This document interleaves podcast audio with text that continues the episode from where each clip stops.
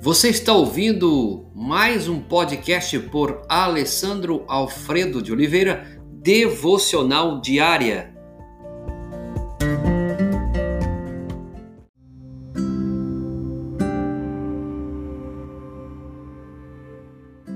O símbolo de poder. Efésios 1, 18 a 20. A fim de que vocês conheçam a incomparável grandeza do seu poder, que ele exerceu em Cristo, ressuscitando dos mortos. A ressurreição de Jesus nos assegura também do poder de Deus. Precisamos do seu poder no presente, tanto quanto precisamos do seu perdão no passado. Porém, Deus pode mesmo mudar a natureza humana, transformar pessoas cruéis em pessoas boas e corações amargos em corações doces. Ele pode tornar vivas em Cristo pessoas espiritualmente mortas? Sim, Deus pode fazer isso e Ele é capaz de dar vida aos mortos espiritualmente e nos transformar à sua imagem em Cristo. Mas como essas afirmações podem ser comprovadas? Simplesmente por meio da ressurreição de Cristo. Paulo ora para que os olhos do nosso coração possam ser iluminados e possamos conhecer a incomparável grandeza de seu poder para conosco, conosco os que cremos. Verso 19. Como podemos ter certeza disso? Além da iluminação interior do Espírito Santo, Deus nos deu uma demonstração externa, pública e objetiva de seu poder na ressurreição pois o poder disponível a nós hoje é o mesmo poder que ele exerceu em Cristo, ressuscitando dos mortos. Versículo 20. Dessa forma, a ressurreição é retratada como a suprema evidência na história do poder criativo de Deus. Glória a Deus por isso, aleluias, porque nós temos poder em Cristo Jesus.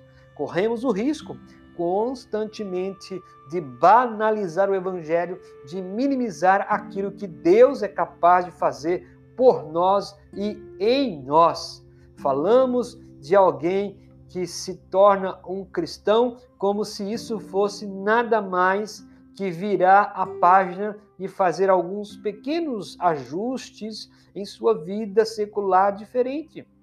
Entretanto, de acordo com o Novo Testamento, tornar-se cristão é um acontecimento tão radical que não há palavras para descrevê-lo a não ser morte e ressurreição.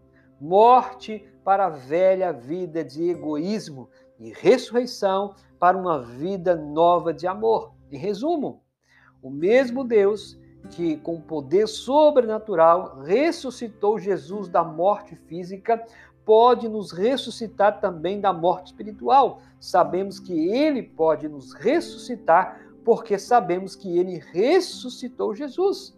Agora, a nossa oração é que em todos os aspectos de nossa vida possamos conhecer Cristo e o poder da sua ressurreição, como também você tem em Filipenses capítulo 3, verso 10. Que maravilha! Que maravilha que Deus conceda a você e saiba que quando você se torna cristão, não é só virar página para um reajuste. Não é isso.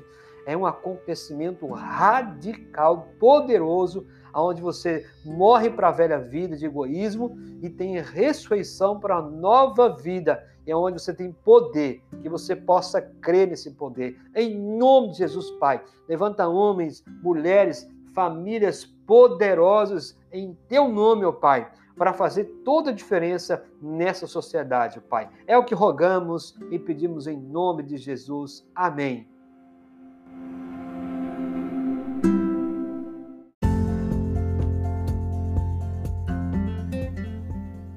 Você ouviu mais um podcast devocional diária? Se isso trouxe bênção para a sua vida, abençoe outras pessoas compartilhando esse podcast.